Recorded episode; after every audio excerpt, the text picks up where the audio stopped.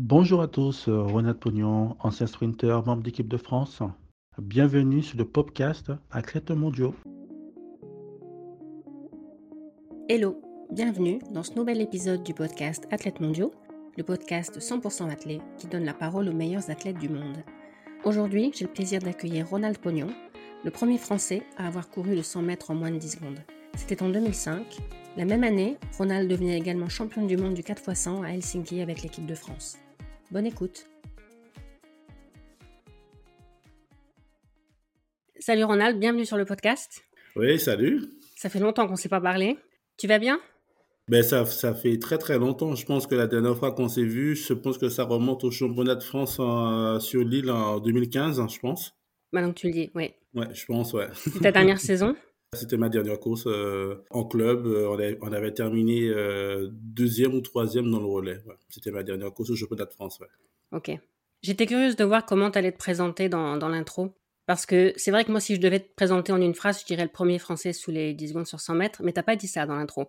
Non, parce que maintenant, je suis vraiment détaché un peu de la clé. Alors, du coup, c'est vrai que, on va dire que quand j'étais dans le monde de la clé, c'était ma marque de fabrique, le premier français à savoir des 10 secondes. Et puis maintenant, je suis dans la vie active. Alors, du coup, je me présente plus euh, en tant que chef d'entreprise euh, quand j'ai mes rendez-vous, euh, mais c'est vrai que la clé, ça fait toujours partie de ma vie, mais je me présente plus en tant que ancien athlète. Si on me pose la question quand je discute avec les gens à l'extérieur, je vais dire qui je suis, mais en règle générale, les gens me connaissent plus pour un branch manager dans la finance, quelqu'un qui va manager des chasseurs de tête, qui va les accompagner dans le recrutement de profils.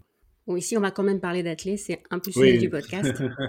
Je voulais d'abord qu'on parle de tes débuts. Oui. Tu étais quel type d'enfant? Dans la cour de l'école, déjà, tu voulais courir plus vite que les autres? Ben, L'avantage, c'est que j'ai commencé à pratiquer l'athlétisme euh, sans le savoir, en fait, parce que moi, j'ai grandi en Martinique, j'ai grandi dans les montagnes.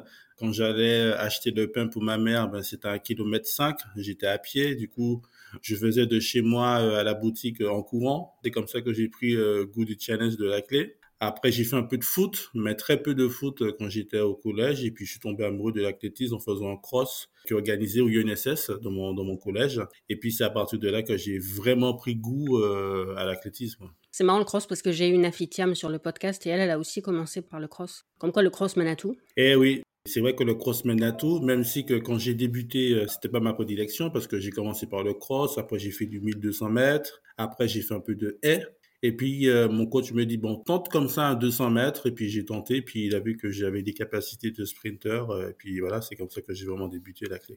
Et tu regardais aussi la clé à la télé? Oui, beaucoup. Beaucoup parce que, comme je disais précédemment, comme j'habite en Martinique, quand je regardais les meetings, à, l'époque, c'était euh, c'était les super grands prix. Ça me permettait de m'évader parce que quand j'ai voulu vraiment faire de la compétition, c'était pas pour représenter l'équipe de France, hein, mais c'était pour partir voyager, c'est-à-dire aller dans différents pays et euh, courir comme, euh, je me rappelle à l'époque, comme euh, les Atout Boldon, les Frankie Félix, qui partaient de pays en pays. Puis c'était plus ça, mon rêve de m'évader par rapport à l'athlétisme.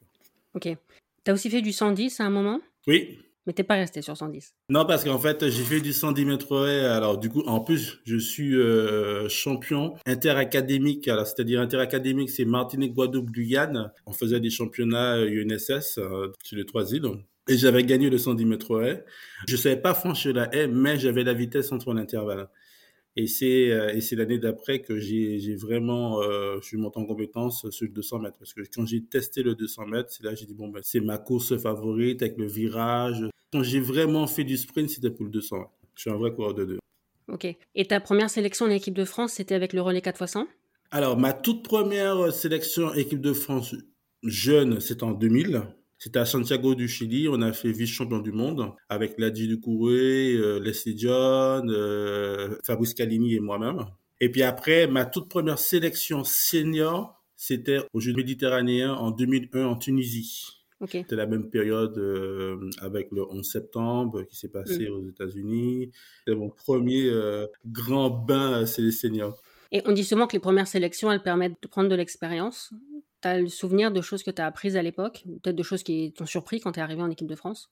Alors, la chose qui m'a vraiment surpris quand je suis arrivé en équipe de France senior, hein, parce que quand je dis vraiment senior, c'est-à-dire que j'avais intégré le relais, La première chose qu'on te fait comprendre quand tu es jeune, parce que j'étais vraiment jeune, hein, euh, je devais avoir, j'étais en junior 2, euh, junior, ouais, c'est ça, j'étais junior 2, et que les seniors à l'époque te font comprendre que tu es jeune, reste à ta place. Même si tu vas vite, tu pourras pas participer au relais, par exemple, le relais, le fameux relais euh, d'équipe de France pour les Jeux de Méditerranée. J'avais fait cette année-là, j'étais champion d'Europe junior en 2080. J'avais, voilà, j'allais super vite. Et malgré ça, j'ai pas été retenu parce que j'étais jeune, il fallait laisser la place au senior, par exemple. C'est ça qu'on subissait, nous les jeunes, qu'on venait juste d'arriver en sélection. Il fallait se démontrer, il fallait marquer les esprits pour pouvoir euh, prétendre sa place. Tu as fait la même chose après quand toi, tu étais euh, passé de l'autre côté avec les, les, plus jeunes de la génération suivante? Non, pas du tout parce que moi, je peux te raconter pas mal d'anecdotes. Hein. Euh, j'ai une anecdote avec Stéphane Cali que j'adore très bien, mais Stéphane Cali, quand je faisais du relais, des entraînements de relais de témoins avec lui, eh ben, c'était quelqu'un qui va te rentrer dedans pour te montrer si tu, dois partir à la marque, tu dois, euh, voilà quoi, c'était pour dire, tu es jeune, mais même si tu vas vite, t'as pas ta place quoi. Il faut que tu gagnes ta place quoi. C'est ce, genre de choses que nous les jeunes on subissait qu'on venait juste d'arriver en équipe de France C'est une forme de baptême. oui, on peut dire ça. tu as été champion d'Europe junior du 200 en 2001 donc et champion d'Europe espoir du 100 en 2003. Oui. Donc c'est entre ces deux championnats que tu es passé du 200 au 100 alors c'est vrai que en 2001, quand j'ai fait 20-80, déjà j'étais pas le meilleur à l'époque. C'était euh, Tom Grant, un Anglais qui avait la meilleure perf européenne. Et euh, deuxième, c'était un Belge, Kevin Grant, qui était un ancien perchiste. Et moi, j'avais soit la troisième ou la quatrième. Et puis, je sais pas, je sais pas qu'est-ce qui s'est passé. J'ai eu un déclic à Rigosetto. C'est pour ça que j'ai toujours adoré l'Italie parce que c'était ma première médaille. Euh, c'est les juniors et puis c'était la première fois quand je montais sur la, première boîte que je représentais la Martinique en équipe de France. C'était sympa. Quoi. Le déclic s'est fait là pour le 200. Et l'année d'après, mon entraîneur à l'époque était Jean-Claude Berquet. Il m'a dit bon, on va faire un peu de 100 mètres pour travailler ma vitesse en fait. Et euh, c'est à partir de 2003 que j'ai commencé vraiment euh, à gagner du temps rapidement sur le 100 mètres, en battant le champion du monde à Paris, Kim Collins. C'est là que je fais le record de France en Martinique le record de France Espoir sur 100 mètres. Je l'avais battu la première fois là-bas, Kim Collins. Je l'ai rebattu une deuxième fois, c'était au championnat de la Caraïbe. Et puis, euh, Kim Collins a été champion du monde à Paris en 2003. Il y a des courses en particulier qui t'ont fait te dire que tu avais fait le bon choix en passant sur 100 mètres? Oui, oui, oui, oui, bien sûr. Mais parce qu'à la base, à la base, le 100 mètres, euh, c'était pas une course que j'aimais. J'aimais pas le 100 mètres parce que j'avais pas de départ. C'est pour ça que j'avais choisi le 200 mètres parce que le 200 mètres, je pouvais rattraper les gens sur la fin. Mais le, le 100 mètres, euh, je ne savais pas partir dans les starts. Euh, déjà, mon record perso sur 100 mètres, euh, quand j'étais junior, c'était 11,50. Non, c'était 10,50. Alors, du coup, j'étais vraiment nul, quoi. J'étais vraiment nul. C'est pour ça que j'ai préféré le 200 mètres et j'ai beaucoup travaillé sur le 200 mètres. C'est pour ça que j'ai une grosse marge de progression, que j'ai gagné le championnat d'Europe en 2080. Et l'année d'après, Jean-Claude Berquet me disait, bon, maintenant, il va falloir qu'on travaille le 100 mètres sérieusement, c'est-à-dire les départs, la mise en action, du coup, j'ai bouffé des côtes, j'ai couru dans des montées, j'ai tiré des chariots, euh, voilà, ce genre de choses. Et puis, euh, le déclic s'est arrivé. Tout de suite, je fais le record de France. Après, je cours en 10-13, je cours en 10-12. Euh, je fais les minima pour les championnats du monde à Paris. Euh, après, c'est... Voilà. Je suis parti sur cette lancée-là, sur le 100 mètres. Et justement, à Paris, tu étais euh, dans le fameux quart de finale avec. C'était l'écart à l'époque, je ouais, c'était l'écart, ouais, ouais, Avec euh, John Drummond qui fait faux départ et qui ne veut pas partir, le idle move euh, devenu mythique depuis. Comment tu es resté concentré? Parce que je ne sais pas combien de temps ça a duré, mais ça a duré un certain temps. Pour moi, c'est la course la plus longue de toute ma carrière. Ça a duré à peu près plus de 45 minutes. Hein. Parce que ce fameux d'autres move, j'étais dans le couloir numéro 3 à côté de Dwight Thomas. Asafa Porel était au 2. Asafa Porel, c'est lui qui fait le premier faux départ et au couloir 5-6, euh, John Drummond qui fait le second faux départ. C'est en gros ses derniers championnats du monde, alors en individuel. Il voulait pas quitter la course, alors du coup, il demandait l'aide de ses amis américains qui lui est. Du coup, moi, on me demandait de le Canadien euh, Nicolas Macrosus qui était dans la course, qui me disait, ben, t'es français, il s'était calmé le public. et je vois dans l'extérieur, à tout Bolden, euh, qui est au couloir 7, qui est comme un pitbull, comme parce que c'était son pote d'entraînement qui a fait le faux départ. Sur la course, c'est lui qui gagne la course, mais il était comme un pitbull parce que c'était son compagnon d'entraînement et c'était son, voilà, c'était son meilleur ami. Même lui aussi me disait que c'était une course mythique pour lui aussi, quoi, parce que il voit que son partenaire d'entraînement rate sa course et qu'il est limite meilleur que lui. Alors du coup, voilà, ça l'a vraiment affecté aussi. Mais comment on reste concentré à ce moment-là? Après, c'est une magie parce que j'arrive toujours pas à expliquer. Quand un athlète rentre sur la piste, je sais pas, on a des yeux, on n'entend plus rien, on essaie de se calmer, on essaie de, on n'a qu'un objectif, c'est d'entendre le coup du pistolet. Même quand il pleut, on sent pas l'appui. Je n'arrive pas à expliquer, mais on est tellement concentré dans ces trucs. Mais c'est vrai qu'à Paris, c'était notre atmosphère. Euh, il fallait que la pression redescende, on devait rester chaud. On avait peur de se blesser parce qu'il y avait quatre tours quand même. Mm. Euh, et du coup, euh, bon, voilà, j'ai réussi quand même à me qualifier pour les demi-finales. Mais c'est vrai que c'était très dense, quoi. Il fallait se concentrer, quoi. À l'époque, tu vivais encore en Martinique? Oui, oui, je vivais encore en Martinique parce que j'ai fait toute ma, ma préparation là-bas avec Jacob Berquet. Et du coup, je suis arrivé en métropole en septembre 2003, après les championnats du monde. Et pourquoi ce déménagement? J'avais envie de quitter la Martinique euh, pour pouvoir euh, vivre de la clé. Et puis, euh, j'avais deux choix. J'avais le choix numéro un, c'était de partir sur la roulette de John Smith, qui est venu me voir, parce que John Smith, son pari, c'était d'entraîner un Européen à faire moins de 10 secondes. Et puis, avec toutes les histoires euh, de dopage, tout ça, ça m'a fait un peu peur. Du coup, je me suis orienté par, chez Guy Antanon. Et puis, euh, j'ai signé au club de Montgeron. Et puis, voilà, ça s'est fait rapidement. John Smith, pour ceux qui ne savent pas, donc c'était le fameux HSI aux États-Unis avec euh, Maurice Green et compagnie. Ouais, c'est ça. Et du coup, et du coup, tout était préparé. je changeais de sponsor, j'ai passé sur la roulette de Nike tout, euh, l'entraînement, nutritionniste. Euh, j'ai pu discuter avec euh, Maurice Green. Ben, c'était Maurice Green qui était venu me voir pendant les championnats du monde avec Wally Hogan et Joe Smith. Et puis du coup, voilà, ça, s'est fait comme ça en fait. Et donc toi, ça t'a plus fait peur que fait rêver? Ouais. Sinon, sinon, je serais déjà parti aux États-Unis en 2000.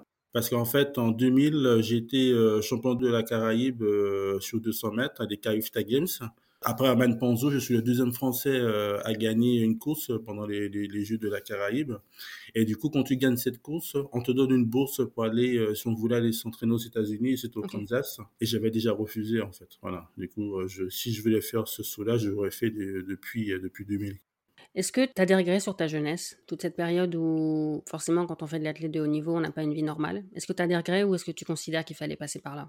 Ben, En même temps, l'athlétisme m'a permis de ce que je suis devenu un, homme aujourd'hui parce que ça m'a ça m'a donné beaucoup de droiture. Mais c'est vrai qu'un jeune euh, à l'époque comme moi euh, qui vit en Martinique, euh, j'ai pas trop de sorties parce que voilà, je me consacrais beaucoup à l'athlétisme. C'est-à-dire que je vais pas dire que j'ai gâché ma jeunesse, mais voilà, le fait de s'amuser, ce genre de choses, ben moi j'ai pas connu ça parce que euh, je partais souvent de la Martinique pour pouvoir faire des meetings en France, des meetings en Europe, parcourir le monde. Et du coup, j'avais déjà une autre vision de vie euh, à comparer à mes potes martiniquais. Tu as fait les Jeux d'Athènes en 2004, oui. mais c'est 2005 qui a été la saison un peu révélation pour toi, déjà dès la saison en salle. Tu as mhm. fait ce qui était à l'époque le record d'Europe, qui est toujours le record de France, oui. donc 6,45 à Karlsruhe. Est-ce que quand tu as fait ce chrono en salle, tu t'es dit que ça allait être la bonne année pour passer sous les 10 Ouais, si, si, si, si, parce que je me rappelle très bien, j'étais le parrain du meeting de, de Liévin et euh, il y avait Maurice Green. Et je me rappelle toujours de ce fameux, on a fait euh, cette conférence de presse et Maurice Green m'avait confirmé, il m'a dit, euh, il m'a dit, Ron, si tu cours en 6,45 le, le 60 mètres, automatiquement, tu dois courir le 100 mètres en moins de 9,90. C'était ça. Voilà. Moins de 9,90, carrément. Ouais, c'est ça. Ouais, parce qu'en fait, quand un athlète euh, court euh, sous les 6,50, automatiquement, il court euh, dans les moins 10 secondes. Ça, c'est sûr. C'est fait mathématiquement. Mais entre 6,45, normalement, je devais courir dans, au-dessous des 9,90. Tous ceux qui ont couru dans les 6,45, ils étaient facilement sous les, sous les 9,90. Et ton départ s'était amélioré à ce moment-là? Parce que tu disais au début que tu faisais du 200 parce que tu n'étais pas bon au départ, mais pour faire 6,45 sur 60, si on n'a pas un bon départ, c'est pas possible. Ouais, ben oui, ben oui, oui, oui, parce qu'en fait, moi, je suis, moi, je suis un perfectionniste, en fait. Mon départ, c'était mon plus gros point de, de la cune sur le 100 mètres. Ben, ça, c'est, j'ai travaillé beaucoup. Hein. Comme, je, dis au début, j'ai bouffé du chariot, j'ai bouffé des côtes, euh, j'ai bouffé du parachute avec Jean-Claude Berquier. Ensuite, euh, en Tanon, on a vraiment trouvé euh, le départ idéal.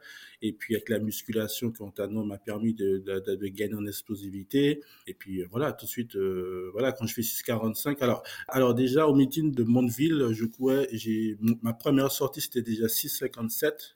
Là, j'ai dit, waouh, il y a un truc, j'ai franchi un cap. Et puis après, au meeting de Gand, 6,51, la première fois, je vais le record de France. Et après, à Cacheroux, 6,45. En plus, j'étais très malade, j'étais très malade à Cacheroux, je me rappelle toujours de ça. Ah. Tu te souviens de tous tes chronos? Oui, toujours. Je me souviens de tous mes chronos, je me souviens de l'atmosphère, parce que moi, je suis quelqu'un, après chaque coup, j'avais un petit carnet, j'écrivais mes chronos et j'écrivais euh, la température, euh, les conditions, ce genre de choses, quoi, pour ne pas oublier. Ok. C'est très bien des années plus tard pour pouvoir le raconter quand on pose Et la ouais, question. ouais. Et donc, arrivé en juillet 2005, à ce fameux meeting de Lausanne, Ouais. tu sentais que c'était ton jour? Ouais, si, si, si, si, je le sentais vraiment parce que c'est pour ça que j'adore Lausanne parce que à Lausanne, il y a une petite salle d'échauffement, une espèce de petit tunnel à l'intérieur, il fait chaud, il fait super bon. Et je me rappelle, j'avais fait des superbes départs, j'étais super véloce. J'ai dit, waouh, j'ai franchi un cap. Mais ce cap-là, je l'avais déjà franchi euh, la semaine d'avant au meeting de Paris parce que je rate mon départ. Mais vraiment, je rate mon départ et je termine troisième en 10-11. Là, j'ai dit, il y a un truc qui va se faire euh, au meeting de Lausanne. Et puis, euh, meeting de Lausanne, je vois que je suis à côté de Michael Frater. Les flashs que j'ai, c'est que je suis devant lui et Michael Frater, euh, un athlète jamaïcain. Pour moi, c'est le meilleur partout au monde. Et je vois que aux 10 mètres, aux appuis de 10 mètres, 10, 28, 30 mètres, je suis devant lui. Je dis, mais qu'est-ce qui se passe? Et l'enchaînement s'est fait. Je suis rentré dans une zone. Je raconte toujours que je suis rentré dans une zone euh, d'un point noir. Je savais pas qu'est-ce qui se passait. J'ai laissé faire. Et puis c'est au moment que j'ai commencé euh, à sentir qu'il y a un truc qui allait pas, c'était les 10 derniers mètres et je commençais à réfléchir et je passe en talon fesse. Et là, je fais 10, moins de 10 secondes. Mais si j'étais pas, j'avais pas fait cette faute, j'aurais fait facile 9,90, ça c'est sûr. Parce que je perds un bon dixième sur les 10 derniers mètres.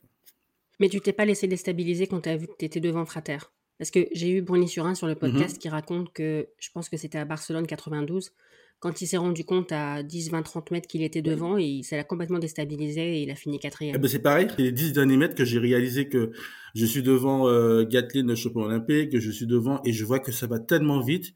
Et là, le mode euh, qui était dans ma tête de laisser faire, ben, j'ai commencé à réfléchir et je suis passé en talon face. Et j'ai, voilà. Ça aurait été 105 mètres, euh, Gatlin, gagnait la course parce que je passe, j'ai passé en talon face. Je commençais à chuter. ouais. Et cette course, elle a, elle a changé quoi pour toi Ah ben cette course, elle a changé ma vie. Oui. Je te jure, euh, Mathilde, cette course, elle a changé ma vie. C'est-à-dire que la veille du meeting, j'étais en chambre avec Sébastien Denis, athlète équipe de France euh, 110 mètres air. J'étais en chambre avec lui et le soir du meeting, ma vie elle change complètement. C'est-à-dire que je change de catégorie, euh, j'ai j'ai une chambre VIP, j'ai un chauffeur qui me ramène chez moi. Quand j'arrive chez moi euh, à Montgeron, la route elle est bloquée. Mais c'est véridique, la route elle est bloquée. Pourquoi? Parce que France Télévisions voulait faire un direct euh, chez moi. On a fait un direct dans mon jardin. Comme j'habitais dans une sens unique, eh bien, ils ont bloqué la voie. Il y avait la police, les gens réclamaient. euh, ça a complètement changé ma vie. Parce que, à titre personnel, passer sous les 10, Oui, c'est déjà exceptionnel. Mais là, c'est pas juste toi, c'est un Français qui Voilà, passe sous les ça. 10. C'était le premier. Ouais, c'est ça parce que c'est un Français et je ne sais pas si tu te rappelles, c'était Paris 2012. Je sais pas si tu te rappelles, il y avait la campagne des JO de Paris 2012. Du coup, les gens ont vécu cette course en live à la mairie de Paris. C'était dehors, il y avait, il y avait plein de stands. Alors du coup, les gens étaient contents quoi parce que parce que les gens faisaient même le pari que si un Français euh, vient de faire moins de 10 secondes, ça peut être un bon signe pour que pour attribuer euh, Paris 2012. Voilà, du coup, il y avait tout un parallèle autour de ça. Et puis c'est vrai que j'étais le premier Français. Tous les athlètes s'entraînaient pour. J'étais pour moi, pour ma part, c'était pas moi qui devais le faire. C'était euh, les Daniel Sangouma, euh, c'était les David Patros, euh, c'était les Fabrice Calini, mais pas Ronald Pognon, quoi. J'étais un coureur de deux. Voilà, et, voilà, et c'est arrivé comme ça. Un coureur de deux qui avait quand même fait 6,45 en, en Oui. indoor. c'est ça. Oui. Le coureur de deux, il est quand même plutôt rapide, oui. Et le fait d'être le premier Français, c'était un objectif? Oui, oui, oui, euh, parce que pour euh, pour nous Français, c'était une barrière en fait, c'était notre barrière. C'était, on avait, il y avait pas de Français. Euh, tu t'imagines qu'à cette époque-là, j'étais le 46e homme dans le monde à faire mon 10 secondes. J'étais le, je crois, le troisième européen. Euh, voilà quoi, c'était c'était c'était quand même euh, c'était quand même quelque chose. J'imagine en 2000 en 2005, tu rentres dans dans l'histoire de l'athlétisme français en étant le 46e homme à courir le 100 mètres en moins de 10 secondes. Maintenant maintenant, je pense qu'on est à plus de 110 120 maintenant. J'ai regardé tout à l'heure. Ouais. Donc, on enregistre le 15 avril 2023, 169. Voilà. Ah, j'ai regardé juste avant. Ouais. t'imagines. hein. Ouais. Et voilà, après, c'est vrai que cette course, elle a changé ma vie. Euh, J'avais un petit contrat d'Adidas euh, qui était vraiment très bas. Ben, ça s'est multiplié par 100, voire par 1000. Quoi. Voilà, tout a changé. J'ai entendu dire que c'était allé trop vite. que- Oui, trop vite, Trop ouais. tôt. Trop Ben, tôt. trop tôt, trop tôt, trop Pourquoi tôt. tu dis ça? Ouais, parce qu'en fait, euh, à cette époque-là, j'étais le jeune euh, sprinter français qui avait des qualités qui pourraient prétendre quelque chose. Mais euh, si je devais sortir un bouquin sur ma vie, je dirais que voilà, les moins de 10 secondes sont, sont, descendus trop tôt. ouais. Parce qu'en fait, j'étais j'étais pas assez mature. Et puis aussi, il faut dire que voilà, j'étais le premier français, du coup, euh, la dimension elle change. Mon côté, euh, je faisais de la clé pour du loisir, ben, c'est devenu, c'est devenu du pro parce que j'avais, j'avais des sponsors, j'avais beaucoup de sponsors qui, étaient, qui m'accompagnaient, du coup, il faut répondre, on a tout un staff autour de soi. Voilà, quand tu te balades dans la rue, ben, tu signes des autographes, ta vie, elle change, quoi. Du coup, tu peux péter les plombs rapidement, quoi. Heureusement que j'étais très bien entouré parce que tu peux vite péter les plombs. Et ça, j'aurais dû chercher avant. T'es redescendu sous les 10 après ou c'était la seule fois? Non, c'était la seule fois que j'ai fait moins de 10 secondes, ouais. C'était la seule fois. Euh, j'avais fait une fois, mais il y avait trop de vent, mais c'était à l'entraînement. Voilà. Mais sinon, euh, mes meilleurs chronos, c'est euh, 10.02, 10.05, 10.08, 10.06, plein de fois, voilà, ce genre de choses. Quoi. Mais tu penses que si ça avait été euh, plus tard dans ta carrière, tu aurais pu répéter? Oui, l'année où j'étais vraiment le plus fort extra-sec euh, niveau rapport poids-puissance, c'est en 2009. J'étais très très fort en 2009. Je me rappelle, euh, je faisais un stage au Portugal, il y avait des Américains, il y avait des, Britanniques qui me regardaient courir et disaient Pierre-Jean Vazet, c'est pas possible parce que je je courais, je faisais des, 80 mètres euh, euh, sous, les, sous les 8 secondes, euh, des 150 mètres euh, sous, les 4, sous, les, sous les 15 secondes, voilà quoi, des 120 mètres sous les 12 secondes, voilà, j'allais super vite. Sous les 100 mètres, je cours en 9,75 à l'entraînement. Voilà, c'est pour ça que je dis que, que j'aurais préféré que ça arrive là. Mais c'est l'année où je perds ma mère en 2009. Et du coup, voilà, tout est, tout est parti. Pour revenir en 2005, tu t'es pas arrêté à 6,45 puis 9,99. Tu es aussi champion du monde avec le relais. Mm -hmm. Toi, tu étais en deuxième position. Oui.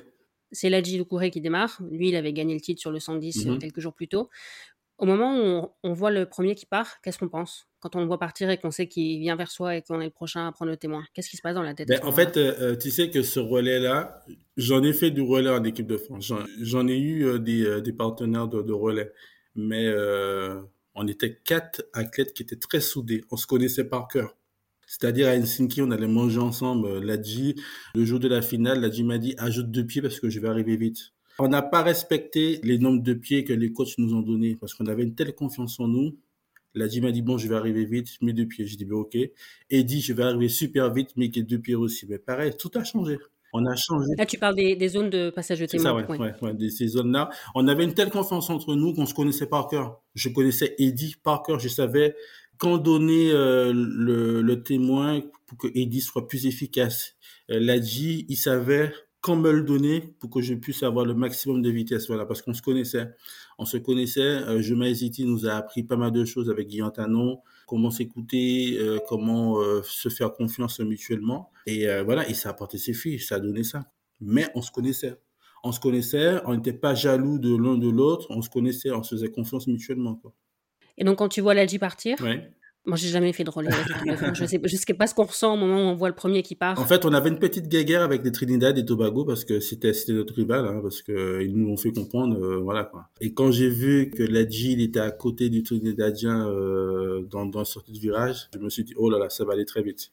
Et puis sur un instant, je suis parti sur la marque, il me l'a donné et puis euh, je me suis battu euh, jusqu'au bout euh, pour transmettre. Et en plus, c'était la le 100 mètres lancé que j'ai pu faire le plus rapide. J'ai couru en 8, entre 8,75 et 8,72 euh, sur le 100 mètres lancé avec le témoin pour donner à Eddie et on a été super rapide quoi. Eddie il a fait la différence dans le virage parce qu'on gagne vraiment sur la différence dans le virage. Eddie, et pour moi, jusqu'à maintenant, pour moi, c'est le meilleur vireur au monde. Hein parce qu'il a fait un virage et puis il a donné à lui Dovi. Et puis euh, voilà, cette course ça a changé notre vie aussi. Quoi. Ça a confirmé euh, qui nous étions. C'était ta place préférée, la, la deuxième? Ouais, parce qu'en fait, pour moi, c'est la plus dure et la plus complexe. Le deuxième positionnement, ça fait 120 mètres. Hein. C'est une course qui est très lancée, c'est 100 mètres, mais il y a deux fois 10 mètres, du coup, ça fait 120 mètres. On mettait le plus fort. Du coup, moi, j'aimais bien, j'aimais bien la deuxième place. À comparer à l'arrivée, euh, à Londres 2012, je préfère plus la deuxième place. Ouais. Dans quelle mesure tu as ton mot à dire? Comme c'est la ligne opposée, en règle générale, c'est le plus fort qui prend la ligne opposée. En 2005, j'étais le plus fort et puis euh, voilà, je pouvais recevoir rapidement le bâton de la part de l'Adji et donner très bien aussi, très vite. Du coup, en règle générale, c'est ça. Et quand on va maintenant, euh, c'était Christophe ou Jimmy Vico. En règle générale, c'est souvent celui qui, voilà, qui sprint le plus rapidement qu'on donne cette position. -là. Il aussi la dernière place qui fait peut-être envie à beaucoup d'être celui qui fait gagner, entre guillemets, en, étant celui qui franchit la ligne. Ben, en fait, euh, si je prends l'exemple de Londres 2012, pour moi, c'est vrai que c'est une image, mais euh, j'ai pas aimé ce, ce placement. Quoi. Pour moi, c'est ma plus mauvaise course euh, dans le relais. Même si on est médaillé plus tard, mais pour moi, c'était pas ma plus belle course. Helsinki, c'était pour moi une des plus belles courses. C'est un, un, beau souvenir pour beaucoup de gens. En 2006, tu as fait quatrième au championnat d'Europe à Göteborg. Il y avait encore quatre tours à l'époque. Je ne sais plus quand ça s'est arrêté, les quatre tours. Oui, il y avait encore quatre tours. Ça a joué ah ça. ouais, ouais, ouais, ça a joué parce que c'était la plus grande désillusion pour moi parce que pour moi, cette course-là, c'est une course que j'ai pas pu gérer ma gestion d'énergie, de concentration et tout. En plus, comme je dis, j'étais jeune. Hein. J'ai beaucoup discuté, par exemple, avec Francis Obicoulé quand il m'a battu. Il m'a dit une phrase, il m'a dit, Ronald, pourquoi au deuxième tour, tu cours aussi vite? Au deuxième tour, je cours en 10-13. Je cours en 10-13, lui, il était en 10-40. Il me dit, t'as pas su gérer. Et j'ai fait les quatre tours. J'ai fait 10-13, ensuite j'ai fait 10-10 pour les demi. Ben, arrivé à la finale, j'étais cramé. J'étais mort. Je fais quatrième, euh, je crois en 10-14 ou 10-15, je sais plus, mais j'étais mort. J'étais, j'avais plus jus. Et c'est là que j'ai compris que en France, on manque cette gestion de, de, de professionnalisme, on manque encore des choses parce que certes, je vais vite, mais il y a des trucs qu'on qu'on connaît pas. Quoi. Et c'est pour ça que je suis parti euh, avec Pierre-Jean Bazel pour apprendre cette méthode un peu américaine, la gestion de course, le stress, ce genre de choses. Quoi. Et qu'est-ce que tu faisais entre les quand tu avais plusieurs tours sur la même journée? Je sais, En général, il y a combien de temps entre, entre euh, En général, alors du coup, c'était alors il y avait une course le matin et puis euh, hop, on rentre, on déjeune, on se recouche un peu, puis on repartait l'après-midi, ouais. Et comment ça se passait ce, cet entre-deux courses ben, c'est vrai que entre ces deux courses, en fait, c'est l'attente. C'est l'attente qui est la plus qui est la plus complexe. On avait euh, euh, soit le quart ou les séries le matin et après l'après-midi, on avait les quarts. Euh, il fallait trouver cette très bonne gestion là c'est-à-dire euh, ne pas trop perdre d'énergie, d'aller se reposer, euh, hop, euh, soin kiné, une petite récup pour être en forme en soirée. Nous, les on était conditionnés par ça parce qu'on faisait des quotidiens, on s'entraînait, on faisait des stages avant. Alors du coup, on savait qu'on avait quatre tours, quoi. Il fallait être en forme. Maintenant, il y a trois tours, mais avant les quatre tours, c'était très usant. Il faut être très très fort dans sa gestion de récup. Mais quand tu as un tour le matin, un tour le soir, le soir, tu dois te réchauffer complètement. Oui, bien sûr, bien sûr. Mais quand tu as genre un meeting où tu as deux courses, parce que parfois dans certains meetings, il y a demi-finale et, et, finale, là, quand tu as, je sais pas, une heure et demie, deux heures entre chaque Mhm. course, qu'est-ce que tu fais entre tes deux courses? Eh ben, en fait, moi, je peux faire plus comme sur les meetings parce qu'en fait, ça, on s'échauffe. Moi, j'écoute de la musique. euh, moi, je suis un fanat de dancehall, euh, notamment sur la compétition, parce que j'aime bien les trucs qui bougent. J'aime bien les concerts de dancehall avec euh, la batterie, les mélodies, ce genre de choses, pour, pour me maintenir euh, au chaud. Et puis au contraire, parce qu'on sait qu'on a la deuxième course, euh, la première course nous a servi à être bien chaud, à se chauffer, à travailler rapidement sur nos défauts pour pouvoir le transmettre en finale. Du coup, en règle générale, la deuxième course, on gagne facilement toujours un dixième sur la deuxième course parce qu'on a déjà répété la première course et du coup euh, l'idée c'est de une fois qu'on a passé les séries c'est hop aller s'allonger mettre ses jambes en l'air euh, refaire monter son taux de glycogène avec du sucre ou du miel euh, manger un tout petit peu et puis euh, hop repartir après tout en restant concentré.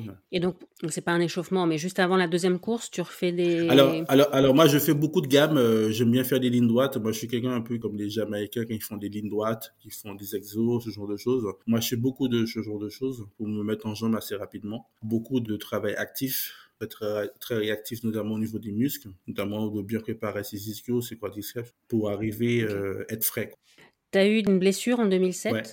Quand on a des galères comme ça, des déceptions, des galères, est-ce qu'il n'y a pas un moment où on, on se dit euh, oh, c'est bon, quoi, je passe à autre Ouais. chose? Ben, 2007, c'était l'année d'Osaka. Je me rappelle, euh, c'était la même période que euh, Salis Diri, il était blessé au niveau du dos avec le javelot. On Mm. était tous les deux, on était tous les deux blessés parce qu'on était passionnés tous les deux par la pêche. Je me rappelle, on pêchait euh, sur son étang à Salim. On était tous les deux dans la barquette pendant les championnats du monde. On était tous les deux blessés comme deux galériens.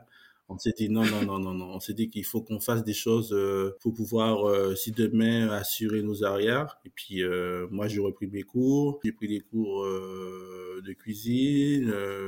Salim aussi a fait des formations, ce genre de choses. Et là, on s'est pris en main. On s'est dit, c'est vrai, on s'est blessé, hop. Heureusement que 2005 et 2006, on a pu courir euh, pour avoir on meetings parce que tu sais que comme nous, on est un athlète, alors du coup, on, on est chef d'entreprise, on on, on paie beaucoup d'impôts, on paie l'URSSAF, voilà quoi, la TVA, ce genre de choses, et on s'est dit que non, plus jamais, il faut quand même assurer ses arrières, et puis c'est pour ça qu'on a pris des cours, on a fait des choses. Mais après, j'ai dû me rééduquer parce que pendant une saison blanche de 2007, on, perd tout. Du coup, j'ai dû réapprendre avec Pierre-Jean, recommencer à zéro.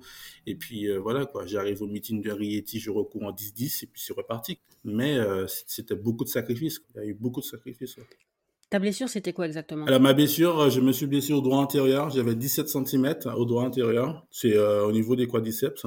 Et la personne qui m'a guéri, que je remercie tout le temps, mais que à chaque fois que je le vois, je le remercie, c'est euh, Vicente Lizarazu qui m'a aidé à rencontrer euh, Wolfgang Müller, le, médecin du Bayern de Munich. Et c'est le professeur Wolfgang Müller qui m'a guéri. Chaque fois que je courais, ça faisait fermeture éclair à chaque fois. Et c'est lui seul qui a, réussi à trouver la solution et puis euh, qui m'a guéri en 2007. Et c'est là que j'ai euh, pu recommencer la clé. C'était très dur, mais j'ai pu recommencer à recourir. Est-ce que techniquement, ça a changé des choses? Oui, bien sûr, techniquement, ça a changé beaucoup de choses parce que mon doigt intérieur, euh, c'est un élastique. Et comme le protocole de Wolfgang Müller, c'est avec des injections. Et du coup, comme j'avais euh, j'avais 17 cm, j'avais perdu l'élasticité, euh, notamment au niveau du quadriceps, notamment au doigt intérieur. Et du coup, je suis revenu à mon meilleur niveau, c'était 10-10, quoi. J'étais à un dixième de mon corps perso. J'étais quand même content parce que même si j'avais perdu cette élasticité, ben, j'ai quand même pu revenir à, un bon chrono. Ok. Tu parlais des Jeux de Londres tout à l'heure. Donc, la France est arrivée quatrième du 4 x 100 le jour J. Mm-hmm. Mais après, c'est Tyson Gay qui contrôlait les positifs. Ouais, c'est ça. Donc, les Américains sont disqualifiés. Quand tu as appris le contrôle positif de Gay, mm-hmm. tu as pensé quoi? Tu étais en colère Tu t'es plutôt dit, je le savais Qu'est-ce que tu as pensé? Ben, En fait, on le savait déjà. Parce qu'en 2012, on savait déjà que les Américains, il y avait quelqu'un chez eux qui était contrôlé. On savait déjà, mais on attendait que ça, que ça sorte. Mais tu veux dire quelques mois après les Jeux? Ben Même pendant les Jeux, on était déjà au courant. On savait qu'il était déjà pris. C'était pratiquement les bruits du couloir qui tournaient. On n'avait pas encore de preuves. En arrivant quatrième, en fait, vous disiez que c'était qu'une question de temps, que vous alliez finir par récupérer le bronze. Eh ben oui, bien sûr. Avec euh, tous les anciens sprinters ou bien des ceux de l'international avec qui je côtoie, qu'on discute, on savait qu'il y avait déjà des histoires. Mais on attendait juste que ça allait sortir. La médaille physique, vous l'avez eu quand? Non, on n'a pas, eu, on a toujours pas reçu notre médaille physique. Hein. On a, on a eu une médaille, euh, on va dire euh, factice euh, au meeting de Paris, parce que voilà, c'était juste symbolique pour dire que l'équipe de France récupère la troisième place. Mais on n'a pas eu la vraie médaille parce que tant que les Américains ne rendent pas leur leur médaille. Ensuite, ben, il y a les Trinidadiens. Les Trinidadiens ont déjà rendu, mais c'est les Américains qui n'ont pas rendu. tant qu'eux, ils n'ont pas rendu, nous, on ne peut pas recevoir pour le moment, voilà. On est sur le papier. J'ai mon diplôme que j'ai la médaille de bronze, mais je n'ai pas reçu la vraie médaille. Et ça change quelque chose, savoir qu'on est médaille olympique? Ben Pour ma part, euh, c'est un plus parce que, comme je disais, que pour moi, c'est pas la course que j'ai vraiment aimé. Voilà, ça fait partie du palmarès, trop mieux. Mais euh, si je devais comparer euh, une course, pour moi, ça aurait été, c'était le championnat du monde à Helsinki, qui était champion du monde. Est-ce que tu peux nous parler peut-être de certains apprentissages techniques que tu as eu sur le 100 et sur le 200 Peut-être de cap que tu as franchi à un moment? Tu parlais du départ tout à l'heure. Est-ce qu'il y a d'autres trucs, des paliers que tu as franchis? Ben En fait, ce que j'ai aimé, c'est quand je parle de ma progression, c'est-à-dire que j'ai commencé avec un professeur de PS UNSS en Martinique. Ensuite, c'est devenu professionnel avec Guy Antanon, qui m'a appris la base de la musculation. Et puis, le perfectionnement, connaître la course, connaître un 100 mètres, savoir qu'est-ce que je dois faire pour courir, eh bien ça, c'est Pierre Jean Vazel qui m'a appris. L'avantage que j'ai, c'est que j'ai beaucoup discuté avec euh, tous les, tous les sprinteurs qui étaient bons, euh, comprendre la philosophie du 100 mètres. Par exemple, je savais même pas qu'à l'époque, euh, le fait de respirer trois fois sur le 100 mètres, eh c'était trois phases. Ce genre de choses, on ne nous apprend pas en France. C'est avec l'expérience. C'est l'expérience, la répétition du geste. Le vrai sprinter, c'est un perfectionniste. C'est quelqu'un qui va travailler beaucoup ses départs, qui va travailler euh, ses appuis, il sait où il est, c'est-à-dire que je pouvais courir en 5 mètres les yeux fermés et je sais où je suis dans l'espace. Tu peux expliquer un peu plus en détail la question des trois respirations? Alors, c'est la question des trois respirations, c'est-à-dire que on va être à nos départs, c'est-à-dire que moi je vais partir, je vais pousser jusqu'à 38 mètres au sol en regardant le sol. Au-delà de 38 mètres, quand je vais respirer, c'est ça qui va me permettre de me redresser. D'accord? Mmh Et là, je vais me lancer le plus longtemps possible. Je vais sprinter du coup, on n'en peut plus, on en apnée, et c'est là qu'on va respirer la deuxième fois. Là, on va passer sur la phase de décélération. Décélération, c'est quoi? C'est qu'on maintient sa vitesse pour pouvoir franchir la ligne d'arrivée. En, gros, on dit qu'on respire que trois fois sur 100 mètres. Ok. Et le fait de savoir ça, ça t'a eh aidé? ben bien sûr. Et, euh, et cette personne-là qui m'a qui m'a expliqué ça, c'était alors il y avait Kim Collins qui m'a expliqué ça, et puis la meilleure, c'était une Jamaïcaine, c'était une Angleuse euh, c'était la Sénat, euh, la Sénat, j'oublie son nom de famille. Goldie euh, Clark. Voilà, c'est ça, ouais, ouais. Parce qu'elle, elle est coach, elle est coach de l'université, et puis du coup, elle m'avait beaucoup expliqué les phases du 100 mètres, et c'est là que j'ai compris. Au départ d'un 100 mètres, en championnat, j'imagine qu'on vise normalement la place, pas le chrono. Mhm. Mais en meeting, tu avais des objectifs particuliers au départ de course C'était la victoire ou le chrono Après, j'imagine que quand on doit faire des minima, des choses comme ça, c'est différent. Ben, en fait, nous, on était plus, alors, euh, à mon époque, hein, je ne sais pas maintenant si ça a changé, mais à mon époque, si je prends l'exemple de mes contrats de sponsoring, c'était au chrono. Du coup, on disait, si tu faisais tel chrono, tu aurais tant d'argent. Et du coup, nous, on était, moi, j'étais robotisé. Moi, j'avais un chronomètre dans ma tête. C'est-à-dire que si je savais que en sortie de bloc, sur mes 30 premiers mètres, si je courais en, en 3,20 ou en 3,30, je sais que je vais faire dans les moins de 10-13. Voilà. Du coup, j'avais une culture euh, de chrono, en fait. Après, en championnat, c'est vrai que c'est la place qui prime, mais euh, pour moi, en meeting, c'était beaucoup plus excitant, en fait, de parler de chrono, parce que c'était sympa euh, d'aller courir, de faire de, de, de, de gagner un 100 mètres, de faire ce genre de choses, quoi. Après, en championnat, c'est vrai, c'est un tour, c'est un tour. Mais après, il y avait quand même une gestion de temps aussi à faire. Tu penses quoi du tour préliminaire maintenant sur 100 mètres dans le grand championnat où au premier tour, il y a des gens qui n'ont pas fait les minima, les autres font pas le premier tour? C'est dommage parce que moi, je trouvais que c'était quand même bien de courir les premiers tours préliminaires avec les autres athlètes parce que j'ai tissé des liens avec euh, des athlètes euh, qui venaient de voilà du Papouasie ou autres. Ils étaient contents de courir contre moi, euh, quelqu'un qui va très vite. Voilà, ils étaient contents de nous rencontrer. Et je trouve que de les priver ce genre de choses, bah, c'est pas bien quoi. C'est-à-dire on fait une course pour les faibles et puis une course pour les forts. Non, Là, c'était sympa de voir, je me rappelle toujours de cette image, il y avait un jeune qui avait couru contre Maurice Green. C'était à Athènes en 2004. Mais voilà, le, gars, il était content, quoi. Il a fait. Même s'il a couru en quelques secondes le 100 mètres, mais le fait qu'il a foulé la piste à côté de Maurice Green ou d'autres, voilà, ils étaient contents. Moi, je militerais beaucoup qu'on fasse ce genre de choses. Mettre tout le monde au même niveau, c'était sympa. Ouais. À quoi tu pensais pendant un 100 mètres, tes 100 mètres les plus rapides? Est-ce que maintenant tu as des souvenirs de moments pendant la course ou est-ce que c'est complètement le trou noir? Ben, En fait, euh, quand on arrive à, à, connaître son corps, on arrive à rentrer dans cette zone que je dis la zone noire en fait. La zone noire pour moi, c'est comme si que je vais faire un développé couché, c'est-à-dire je vais mettre mon record et je vais pousser le plus rapidement possible. C'est-à-dire que je rentre dans une zone noire que je comprends pas. D'accord? Mm-hmm. Et c'est dès qu'on arrive à, à, à, rentrer dans cette zone-là, on sait qu'on a fait une course euh, très vite. Mais dès qu'on a fait une course et puis qu'on commence à réfléchir, on disait, tiens, j'aurais pu, j'aurais pu accélérer là, j'aurais pu être plus rapide là. Quand on pense dans ces zones-là, c'est que cette course, elle était nulle. On a perdu. Après, c'est vrai que l'instinct animal du sprinter, euh, dès qu'il rentre au départ du 100 mètres, euh, il a que son couloir. Hein. Moi, j'avais un geste que je devais faire euh, dans ma tête. Dès que j'entendais le coup de feu, je devais faire comme si je donnais un coup de poing, comme les boxeurs, un coup de poing dégradé. Que dès que j'entends le coup de feu, je donne ce coup de poing pour sortir des starts le plus rapidement possible. C'était ça mon, mon, mon jeu, quoi, en fait. Voilà, c'était ça. Du coup, je me concentrais que sur ça. C'est-à-dire, dans ma tête, j'avais mes marques dans mes starts, le nombre de mains, qu'est-ce que je dois faire, où je dois pousser, euh, voilà. Moi, j'avais trois trucs en tête. C'était de bien régler mon start, ensuite, euh, au coup de feu, de donner le coup de poing dégradé et de pousser jusqu'au 38 mètres, de regarder le sol jusqu'au 38 mètres. Voilà, c'était ça. Donc on disait tout à l'heure, tu étais le 46e sous les 10, maintenant il y en a 169. Vous êtes 169 à l'avoir fait. Comment t'expliques ça? C'est les chaussures? Ah ben oui, tout change, hein, parce que je me rappelle 2004-2005, euh, je prends juste un exemple. 2004-2005, hein. euh, Muriel Lutis, elle avait une paire de pointes que Nike avait mis une semaine en carbone pour elle. Ben, ça a fait un polémique. 2004-2005. Maintenant, euh, tout change. Il y a le changement. Maintenant, les pointes, elles sont beaucoup plus légères, elles sont beaucoup plus rigides. Si je sors ma pointe de 2005 que j'ai fait mon 10 secondes avec la pointe actuelle, euh, ma pointe de 2005, elle doit être beaucoup plus lourde, elle n'est pas assez rigide. Là, maintenant, euh, les athlètes ont un tel renvoi. Dans les combinaisons, maintenant, il y a des élastiques qui permettent d'avoir un meilleur maintien, qui permettent d'avoir une meilleure vélocité. Du coup, tout a changé. Et puis aussi, il faut dire que le mode d'entraînement aussi, ça a changé chaque année, euh, chaque entraînement change. Par exemple, si je prends l'exemple du 100 mètres, voilà qu'on étudie, euh, que DunPath va donner euh, un certain nombre de séances qu'ils vont étudier dessus. De 2005 à maintenant, euh, c'est plus pareil, quoi. C'est plus la même chose. Maintenant, les athlètes, ils ont trouvé un autre moyen pour travailler le renvoi de la chaussure, parce que le carbone, c'est un très bon renvoi. Du coup, c'est plus le même entraînement que je faisais avant pour moi, la qualité du sprinter de 2005 à maintenant, ça a vraiment changé. Parce que maintenant, le sprinter actuel, il va vraiment travailler sur le renvoi de la paire de chaussures, en fait. Il va vraiment travailler que sur ça. Avant, c'était beaucoup plus complexe. Il fallait travailler sur euh, le temps de vol. Physiquement, il fallait être très bon. Il fallait être euh, le mieux gainé euh, pour trouver le, meilleur rapport puissance.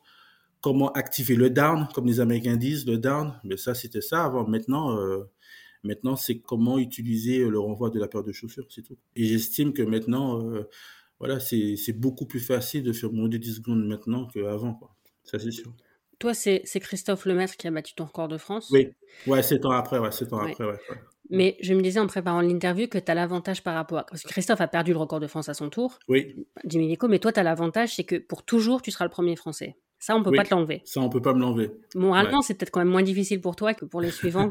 Ouais, c'est vrai, mais en fait, euh, c'est pour ça que j'ai que j'étais très content d'être euh, de marquer l'athlétisme français parce que il y a pas longtemps encore, euh, ma fille est en train de jouer euh, Trivial Pursuit, il y avait une question sur moi, quoi. Quel, était le premier français à savoir des 10 secondes Voilà, j'étais content de voir ce genre de choses. Voilà, après, il y a des jeux télévisés, il y a pas mal de choses aussi qui parlent de ça. C'est que j'ai marqué l'athlétisme français, ça fait plaisir.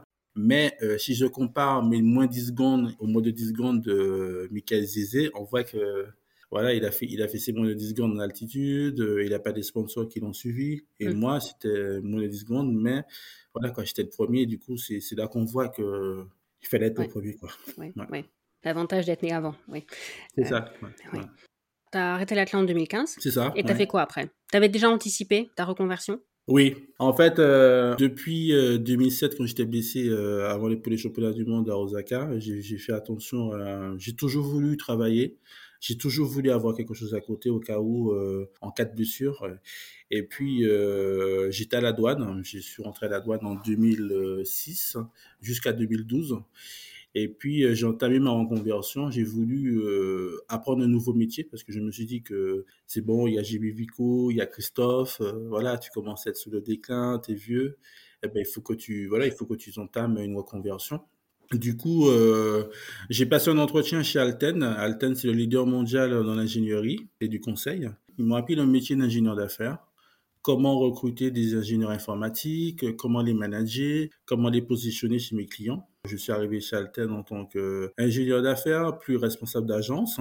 Quand j'ai arrêté en 2015, c'est que j'ai eu cette promotion de responsable d'agence. J'avais une grosse équipe euh, d'ingénieurs que je manageais et du coup j'ai dit bon c'est bon, euh, maintenant je peux je peux vraiment m'éclater euh, à, à, apprendre un nouveau métier, à avoir un nouveau challenge parce que ce métier-là je connaissais rien du tout quoi. Je savais pas qu'est-ce que c'était un langage de Java J2E, je savais pas qu'est-ce que c'était dans les métiers dans le réseau télécom et du coup j'ai tout appris. Et c'est là que j'ai compris que un athlète professionnel, un athlète de haut niveau peut apprendre beaucoup en se challengeant. Et c'est là que j'ai pris goût euh, à ce métier. Du coup, j'ai fait ça pendant 10 ans chez Alten. Et puis là, maintenant, je suis euh, branch manager euh, chez Kelly Service, une boîte américaine, dans la finance. Du coup, je manage aussi euh, des chasseurs de tête. Voilà, je suis resté toujours dans l'univers, dans l'univers du recrutement et, et d'accompagnement sur l'activité commerciale. Je suppose que le fait de savoir que tu avais déjà quelque chose, ça permet d'arrêter de façon plus sereine et de pas se dire il faut absolument continuer parce que j'ai que ça dans la vie. Non, mais c'est vrai parce qu'il faut dire que déjà, l'athlétisme c'est un sport amateur. J'ai eu de la chance à avoir un peu d'argent parce que grâce à ma notoriété, grâce à mon moins 10 secondes, record d'Europe, plusieurs titres de champion de France ou autres, ça m'a permis d'avoir un peu de gain. Mais il y a beaucoup d'athlètes euh, qui ont un niveau national et qui n'ont rien, quoi voilà, qui arrête tout et qui se consacre à 100% euh, sur la clé, puis au final, euh, qui n'arrivent pas à franchir ce cap-là, ils peuvent devenir malheureux. Et moi, je suis vraiment posé cette question. En plus, je n'ai pas été aidé par la Fédération française d'athlétisme quand j'ai entamé ma reconversion. Oui, on va t'aider. Euh, quand j'appelais, aidez-moi. Oui, on va t'aider, on va t'aider. Ben, finalement, je fais ma reconversion tout seul. Puis voilà, c'est comme ça, ça s'est fait. J'étais, voilà, j'ai passé mes entretiens tout seul. voilà, quoi heureusement que mon club était là pour m'accompagner, le S Montgeron, sur des choses, mais sinon, euh, c'est pour ça que je suis un peu mécontent euh, contre la Fédération française d'athlétisme, parce que je dis que l'athlète est toujours là euh, quand il est bon, ben voilà, quand il rapporte des résultats, quand il est très performant, ben la, fédération elle est contente, mais quand demain un athlète décide de entamer sa reconversion, il n'y a plus personne. Et c'est pour ça que moi je milite beaucoup parce que étant dans le domaine RH, euh, euh, j'ai beaucoup d'athlètes qui m'écrivent, qui m'envoient leur CV, euh, je les accompagne sur des stages.